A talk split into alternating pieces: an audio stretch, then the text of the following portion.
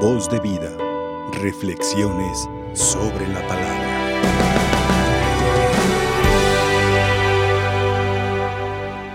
Mis queridos hermanos y hermanas, como el publicano Mateo, cada uno de nosotros se encomienda a la gracia del Señor.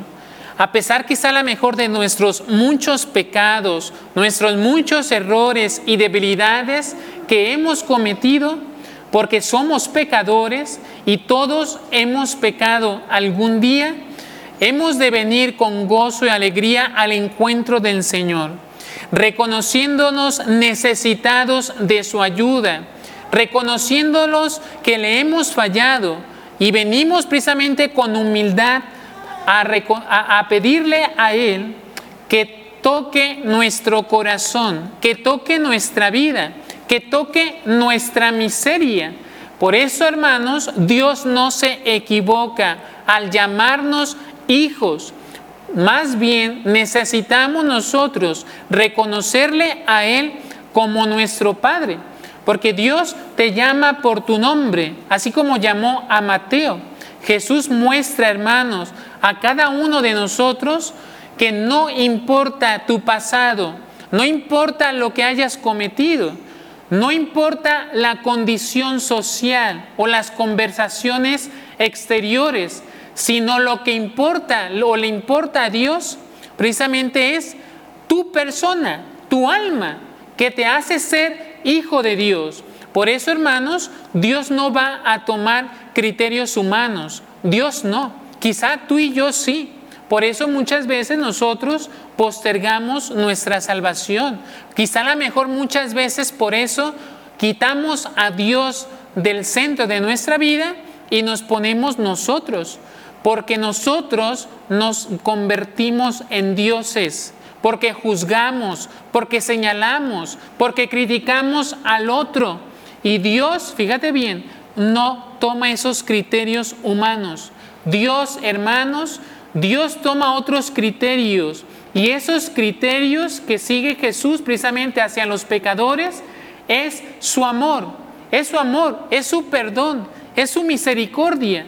Por eso, hermanos, necesitamos nosotros al mismo tiempo buscarle a Él, buscarlo y teniendo un corazón humilde, un corazón afable, un corazón dispuesto a dárselo al Señor para que pueda ser transformado.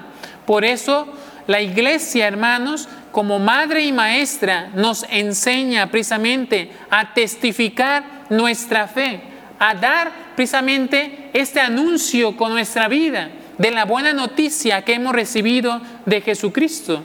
Y al mismo tiempo nos invita a ir quitando toda atadura que puede impedirnos precisamente estar en la presencia de Dios. Jesús no te llama, no te invita o no invita a los que son virtuosos, a los que son inteligentes, a los que están preparados. Dios no llama a esas personas que se sienten quizá a lo mejor ya acabados.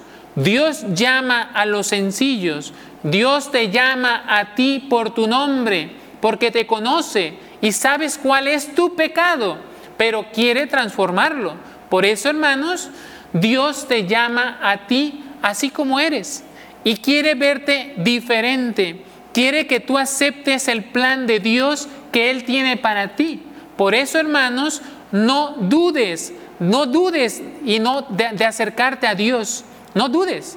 Dios te sigue esperando. Dios sigue confiando en la humanidad y sigue confiando en ti porque te conoce, porque eres su hijo y te reconoce como lo que eres. Ahora nos toca a nosotros también reconocerla como nuestro Padre, como nuestro Señor, como nuestro guía, como nuestro camino que nos conduce a la salvación. Hoy le pedimos al Señor que nos conceda, por intercesión de la Virgen de Guadalupe, la apertura necesaria para dejarnos amar, para dejarnos perdonar, porque Él nos envía como embajadores de su reino para anunciar también y llevar a los demás esta buena nueva, que así como Dios nos llama, hermanos, y restaure nuestra vida, así como Dios nos llama a vivir en su presencia, también nosotros demos testimonio ante el mundo de este amor de Dios y que también nosotros